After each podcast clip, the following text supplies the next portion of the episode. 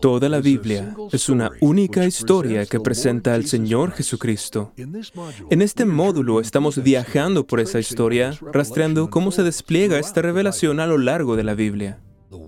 El mundo ha sido arruinado por el pecado, pero Dios ha hecho un pacto para traer salvación a través de Jesús, el Mesías. Ahora, después de muchas generaciones de perseverancia, el Salvador viene. Jesucristo nace en un establo en Belén. Su vida y su muerte cambiarán el mundo para siempre. Pero ¿quién era Jesús? ¿Qué hizo Él? ¿Y cómo se reveló Dios en Él?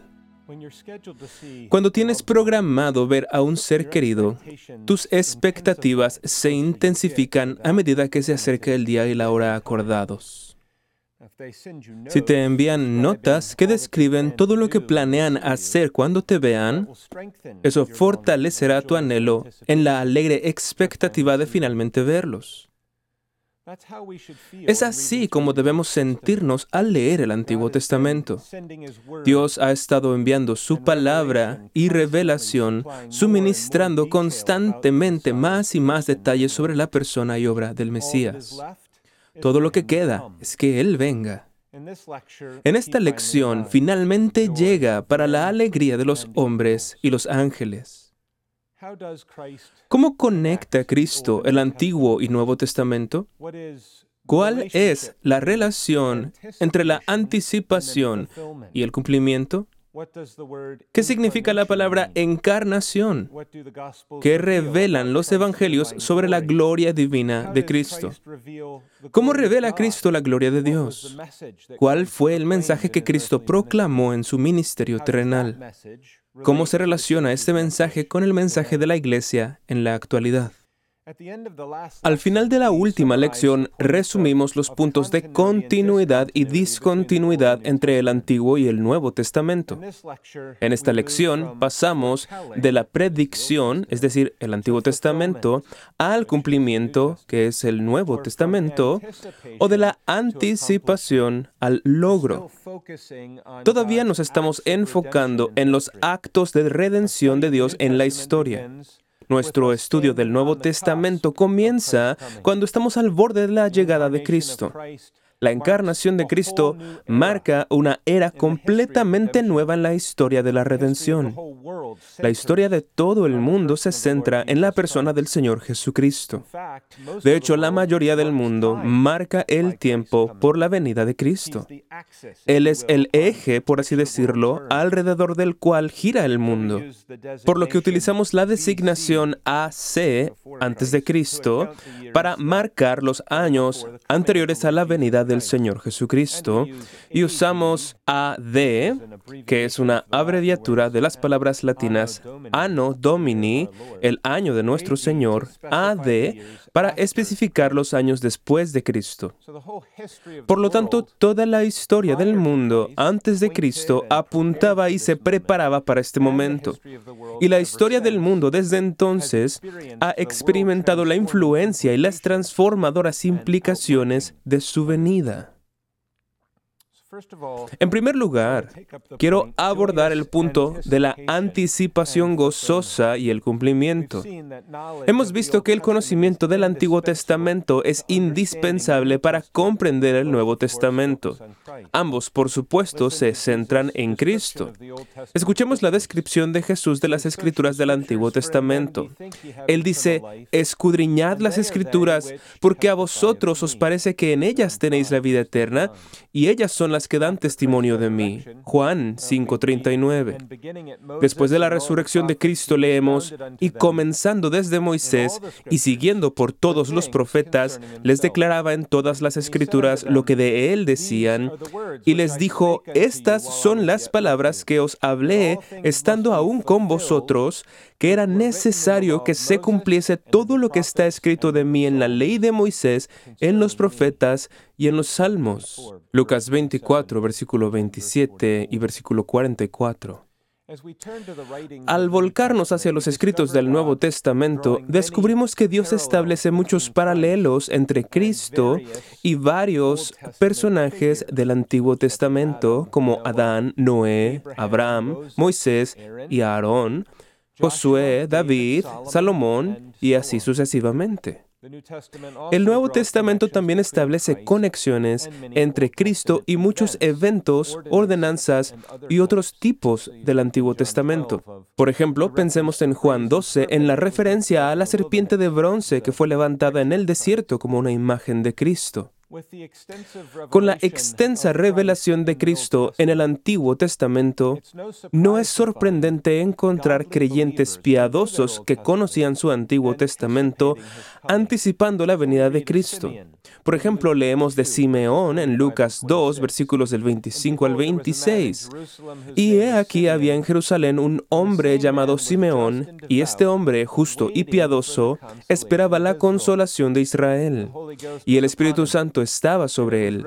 Y le había sido revelado por el Espíritu Santo que no vería la muerte antes que viese al ungido del Señor. Del mismo modo, tenemos el ejemplo de Ana en el mismo capítulo, Lucas 2, versículos 37 al 38, y era viuda hacía 84 años, leemos, y no se apartaba del templo, sirviendo de noche y de día con ayunos y oraciones.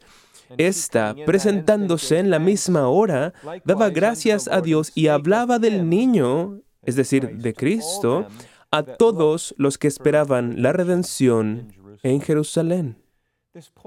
Este punto sobre la acumulación de la expectativa y su gozoso cumplimiento destaca prominentemente al comienzo del Nuevo Testamento, por lo que es importante que lo consideremos más detalladamente al demostrar cómo la venida de Cristo conecta esta anticipación y el cumplimiento.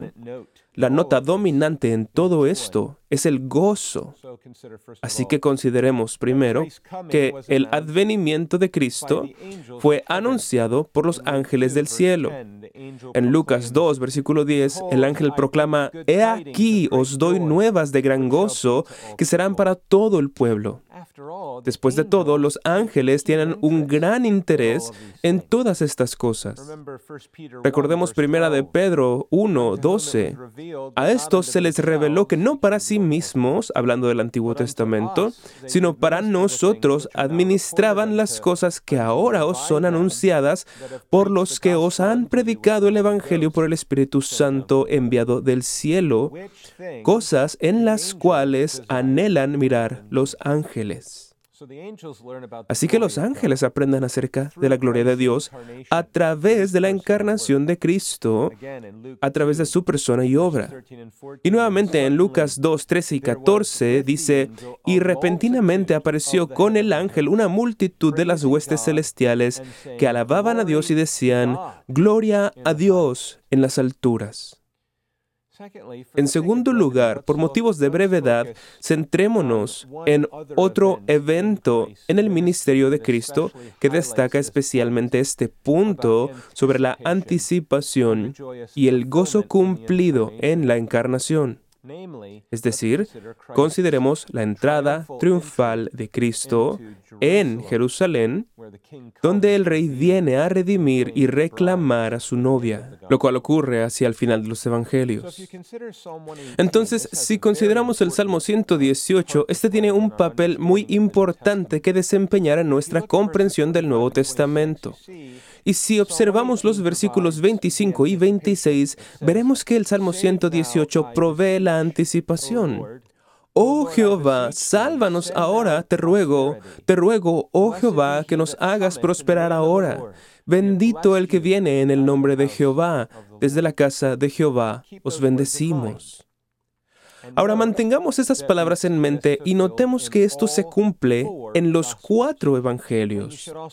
Y también debemos tener en cuenta que la palabra Osana aquí es un grito de alabanza que significa sálvanos, te rogamos. Las palabras del Salmo 118.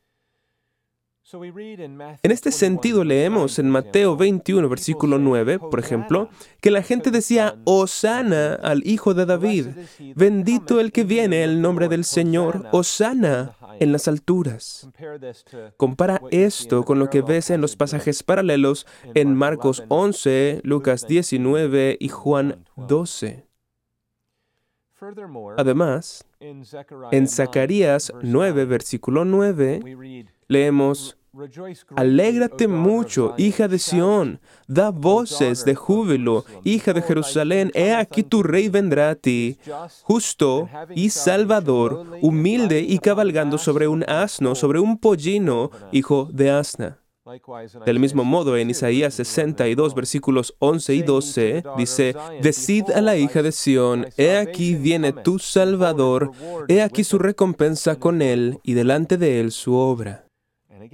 Y de nuevo nos volvemos al Nuevo Testamento y en Mateo capítulo 21 versículo 4 leemos, Todo esto aconteció para que se cumpliese lo dicho por el profeta. Y luego el pasaje continúa citando lo que acabamos de leer del Antiguo Testamento. Entonces, en estos ejemplos se ve esta acumulación de anticipación en el Antiguo Testamento y luego una clara realización con alegría por todo lo que se logra en la venida de Cristo. Se puede notar un lenguaje similar entrelazado en otros pasajes del Antiguo Testamento. El Salmo 45 habla de las hijas del rey que se regocijan. El Salmo 24 dice, Alzad, oh puertas, vuestras cabezas, y entrará el Rey de Gloria. En el Cantar de los Cantares, capítulo 3, hay una referencia a las hijas de Sión que contemplan al Rey, y podríamos citar mucho más, como Sofonías 3, Salmo 96, Salmo 89, y así sucesivamente. Pero luego pasamos al Nuevo Testamento, y en Juan, capítulo 12, versículo 15, vemos el lenguaje, No temas, hija de Sión, he aquí tu rey viene montado sobre un pollino de asna. Todo esto muestra la conexión entre la anticipación y el cumplimiento gozoso. Notemos también la conexión entre Isaías 40, donde el gran tema es, He aquí que Jehová el Señor vendrá con poder y su brazo señoreará. Su recompensa viene con él y su paga delante de su rostro.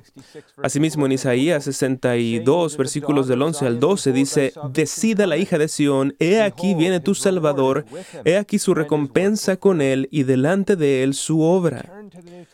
Dirige luego tu atención hacia el Nuevo Testamento y en este caso puedes, por ejemplo, llegar hasta el final, es decir, al capítulo 22 de Apocalipsis y observar el cumplimiento. Allí encontramos las palabras, He aquí, yo vengo pronto y mi galardón conmigo para recompensar a cada uno según su obra. ¿Qué está pasando aquí?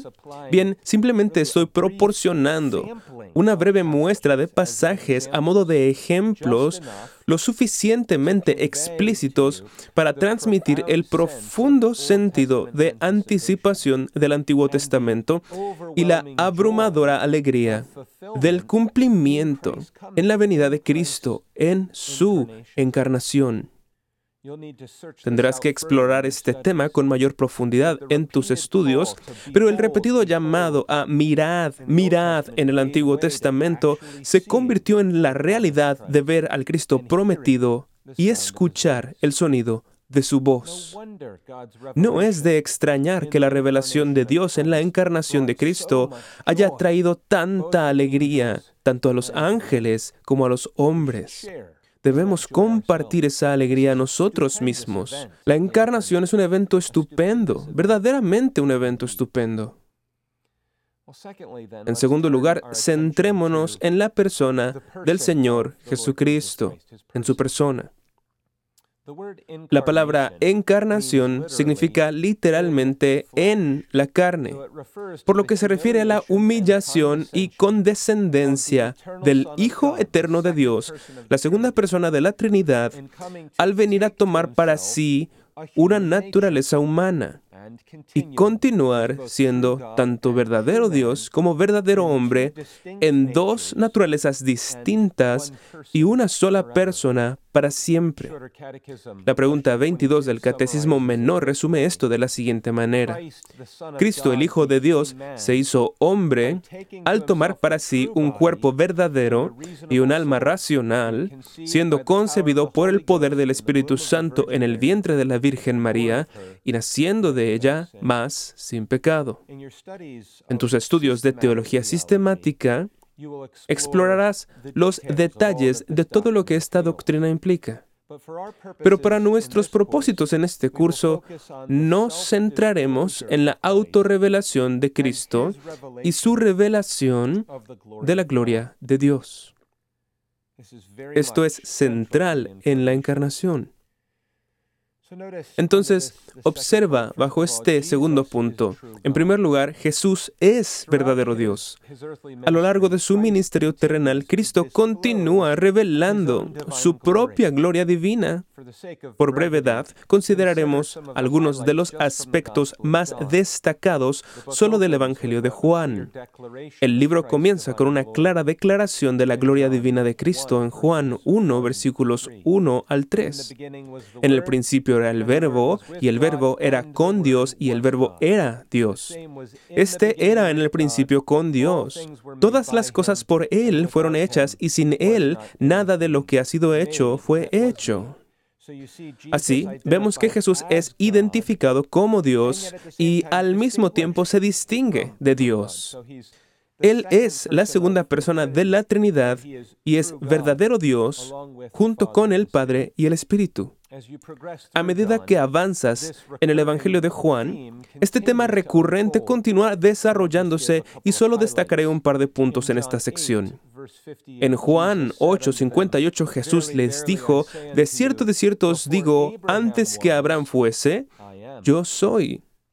En el capítulo 10, versículos 30 al 33, dijo, Yo y el Padre uno somos.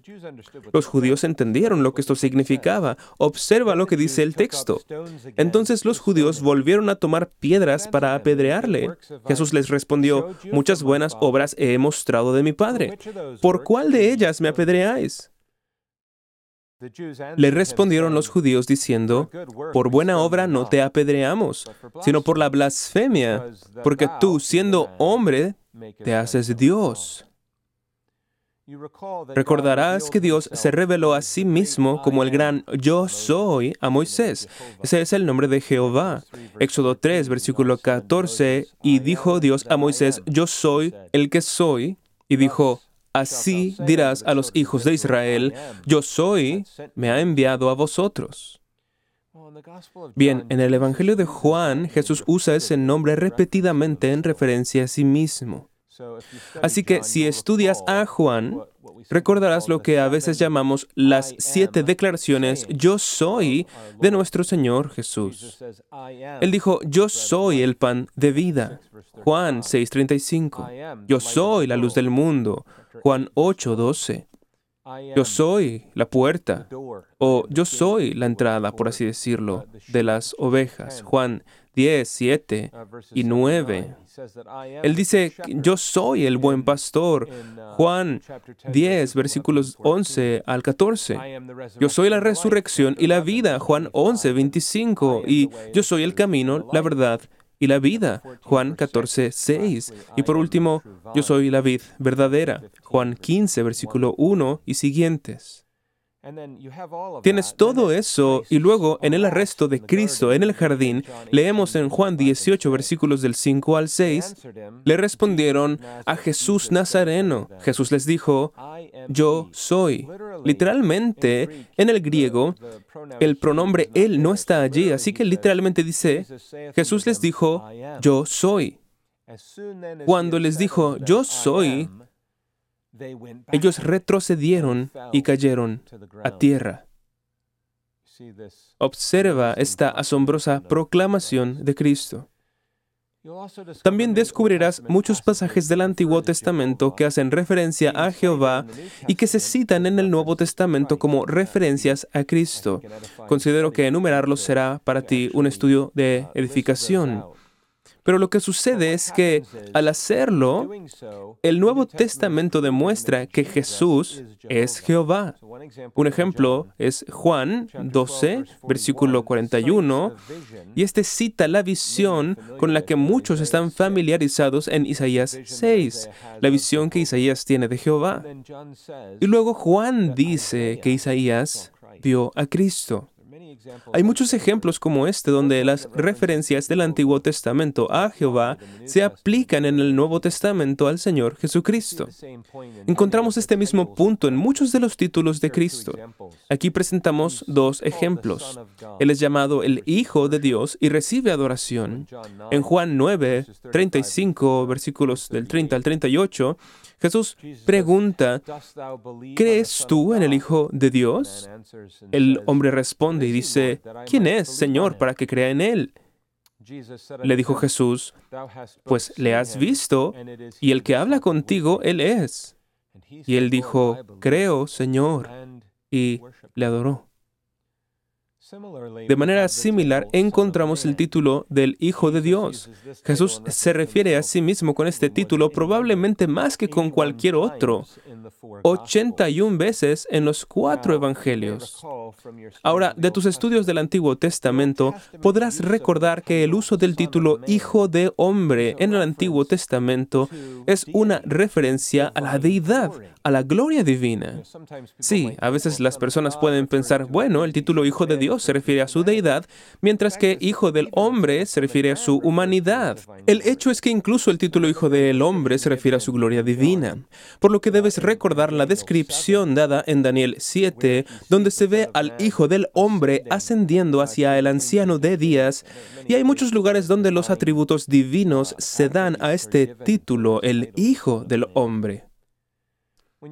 Cuando llegas a la culminación, al final del Evangelio de Juan, Tomás, uno de los discípulos, contempla al Cristo resucitado y declara abiertamente su gloria divina. En el capítulo 20, versículo 28, entonces Tomás respondió y le dijo, Señor mío y Dios mío. Todo el Nuevo Testamento desarrolla esta doctrina.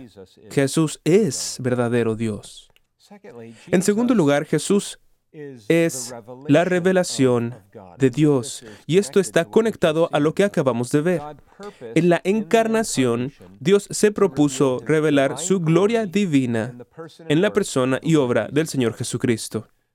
Así leemos en Juan 1, versículo 14, y luego nuevamente en el versículo 18, y aquel verbo fue hecho carne y habitó entre nosotros, y vimos su gloria, gloria como del unigénito del Padre, lleno de gracia y de verdad. El versículo 18 dice, a Dios nadie le vio jamás. El unigénito Hijo que está en el seno del Padre, Él le ha dado a conocer. En la encarnación tenemos una revelación de la gloria de Dios. Asimismo, leemos en Juan 14, versículo 9, que Jesús dice, el que me ha visto a mí, ha visto al Padre. Una vez más, todo el Nuevo Testamento explica este tema. Cristo es la revelación más plena y final de Dios. La Biblia describe a Cristo como aquel que es la imagen del Dios invisible, Colosenses 1.15. Y en otras palabras, el cual, siendo el resplandor de su gloria y la imagen misma de su sustancia, Hebreos 1.3. Así, nuestro conocimiento de Dios está ligado a su revelación de sí mismo en la persona y obra de Cristo. Estar centrado en Dios es también estar centrado en Cristo. En cada evento significativo en la vida y el ministerio de Cristo vemos la revelación de las operaciones de toda la Trinidad, Padre, Hijo y Espíritu Santo. Lo vemos en su nacimiento, en su bautismo, a través de su enseñanza, en su muerte, resurrección, ascensión y en el día de Pentecostés, por ejemplo. También vemos la confirmación de todo lo que aprendimos sobre los tres oficios de Cristo en el Antiguo Testamento. El Nuevo Testamento presenta a Cristo como el ungido de Dios, el Mesías de Dios, el Cristo de Dios y como el profeta final de Dios. Recordemos lo que vemos en Hebreos 1.1 y siguientes. Él se presenta como nuestro único sumo sacerdote Consideremos, por ejemplo, Hebreos capítulo 7 al 10 y se presenta como el rey de todos los reyes. Esto se ve en varios lugares, Apocalipsis 1, por ejemplo. Y así, al considerar la persona de Cristo, vemos que Él es el verdadero Dios y vemos que Él es la revelación de Dios. Nuestro tercer punto principal se refiere al mensaje de Cristo. El mensaje que pronunció en su ministerio encarnado. Y el primer, el primer tema que surge en la apertura de los evangelios se relaciona con el reino, su mensaje acerca del reino. Cristo comenzó su ministerio proclamando el reino.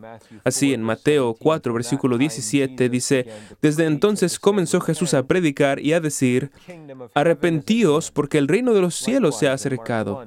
De igual manera en Marcos 1, versículos 14 y 15, después que fue puesto Juan en la cárcel, Jesús vino a Galilea predicando el Evangelio del reino de Dios y diciendo, el tiempo se ha cumplido y el reino de Dios se ha acercado, arrepentíos y creed en el Evangelio.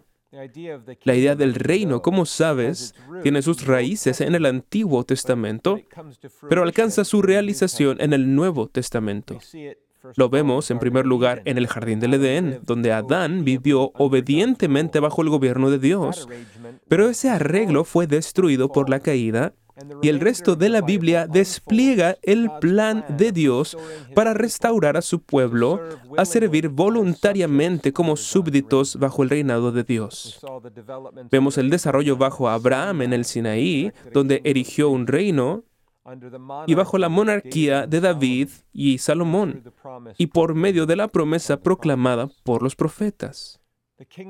El reino de Dios es la manifestación de la gloria divina a través del gobierno salvífico de Dios y el mantenimiento de los derechos divinos por un pueblo que sirve voluntariamente como sus súbditos. Se refiere al dominio salvífico de Dios, establecido mediante la muerte, resurrección y ascensión de Cristo y visto en todos sus enemigos, hechos estrado de sus pies. Fue proclamado en la predicación de Cristo en parábolas y será plenamente consumado en la segunda venida y regreso de Cristo. Así que en el futuro, en la segunda venida de Cristo, en el día del juicio, el reino de Dios se verá en su máxima expresión.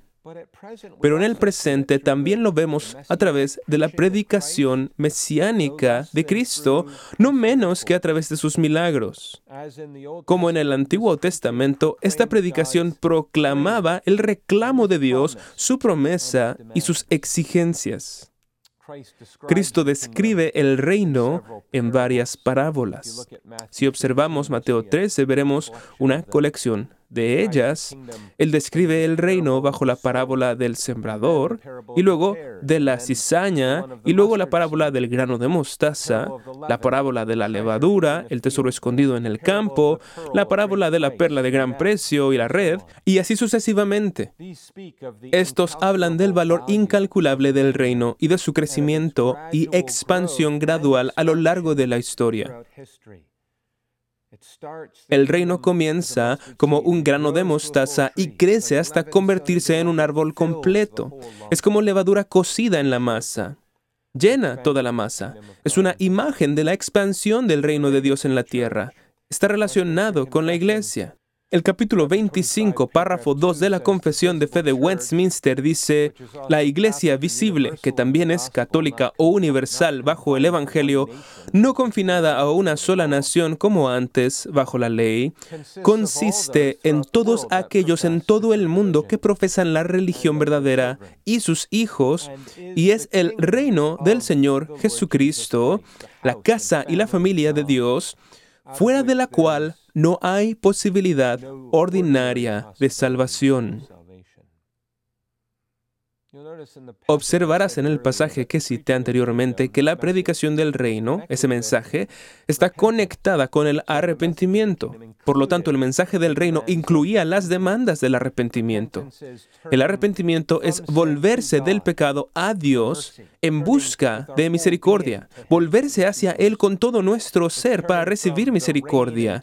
Es pasar del reino y dominio del pecado, el reino de Satanás, al reino de Dios en el reino del Señor Señor Jesucristo. Es volverse para seguir a Cristo, tomar su yugo, negarse a uno mismo e ir tras Él. Cristo llama a los hombres y dice, venid a mí, el Mesías y el Salvador prometido. Él dice, yo soy el camino y la verdad y la vida. Nadie viene al Padre sino por mí. Juan 14, 6. No podemos abordar esto en su totalidad aquí, pero Cristo vino predicando el reino y llamando a los hombres al arrepentimiento. Además, Él trae la confirmación del pacto. A lo largo de su ministerio, Jesús se refirió a varios aspectos del pacto, pero esto se manifiesta de manera hermosa, por ejemplo, en la institución de la Cena del Señor, donde utiliza el lenguaje del Antiguo Testamento de la sangre del pacto para presentar esta nueva ordenanza del Nuevo Testamento para la renovación del pacto. En el corazón de esta ceremonia se encuentra el mensaje de su muerte sacrificial en su cuerpo quebrantado y su sangre derramada por su pueblo. Sin embargo, es importante notar que los temas del Antiguo Testamento de reino, mediador y pacto convergen todos en la persona de Cristo. Todo esto tiene relevancia para la predicación del Nuevo Testamento, la predicación de los apóstoles y la predicación de la iglesia hoy en día. Pablo escribe en Romanos 16 versículos del 25 al 27, y al que puede confirmaros según mi evangelio y la predicación de Jesucristo, según la revelación del misterio que se ha mantenido oculto desde tiempos postreros, pero que ha sido manifestado ahora y que por las escrituras de los profetas, según el mandamiento del Dios eterno, se ha dado a conocer a todas las gentes para que obedezcan a la fe, al único y sabio Dios, sea gloria mediante Jesucristo para siempre. Amén. La iglesia está llamada a predicar a Cristo, su persona y su obra. Verás esto a lo largo de las escrituras del Nuevo Testamento. Primera de Corintios 1:23, pero nosotros predicamos a Cristo crucificado, para los judíos ciertamente tropezadero, pero para los gentiles locura. Al estudiar el libro de los Hechos, vemos que capítulo tras capítulo se registra la historia de la predicación apostólica. Hechos 5:42 dice, y todos los días en el templo y por las casas no cesaban de enseñar y predicar a Jesucristo. La encarnación de Cristo provee la manifestación de la gloria divina. La revelación de Dios a través de Cristo y el mensaje que proclamó están unidos. Esto da forma al contenido y al enfoque de la predicación de la iglesia actual. Cristo debe tener la preeminencia. Él debe ser exaltado atrayendo a los hombres hacia sí mismo. Para predicar bíblicamente debemos predicar toda la persona y toda la obra de Cristo a través de todas las escrituras. Como resume Pablo en 1 de Timoteo 3:16, e indiscutiblemente grande es el misterio de la piedad. Dios fue manifestado en carne Aquí está la encarnación, justificado en el Espíritu, visto de los ángeles, predicado a los gentiles, creído en el mundo, recibido arriba en gloria. Y bien, en esta lección hemos visto que Dios muestra la revelación más completa y final de su gloria al enviar a su Hijo al mundo. En la próxima lección consideraremos cómo Dios amplía aún más esta revelación a través de la obra de la expiación de Cristo. Esperamos que haya sido inspirado por lo que hemos considerado en esta lección. Únete al reverendo Robert McCurley en la próxima ocasión a medida que avanzamos en nuestro viaje a la teología bíblica y preguntamos, ¿qué logró el Señor Jesús en el Calvario?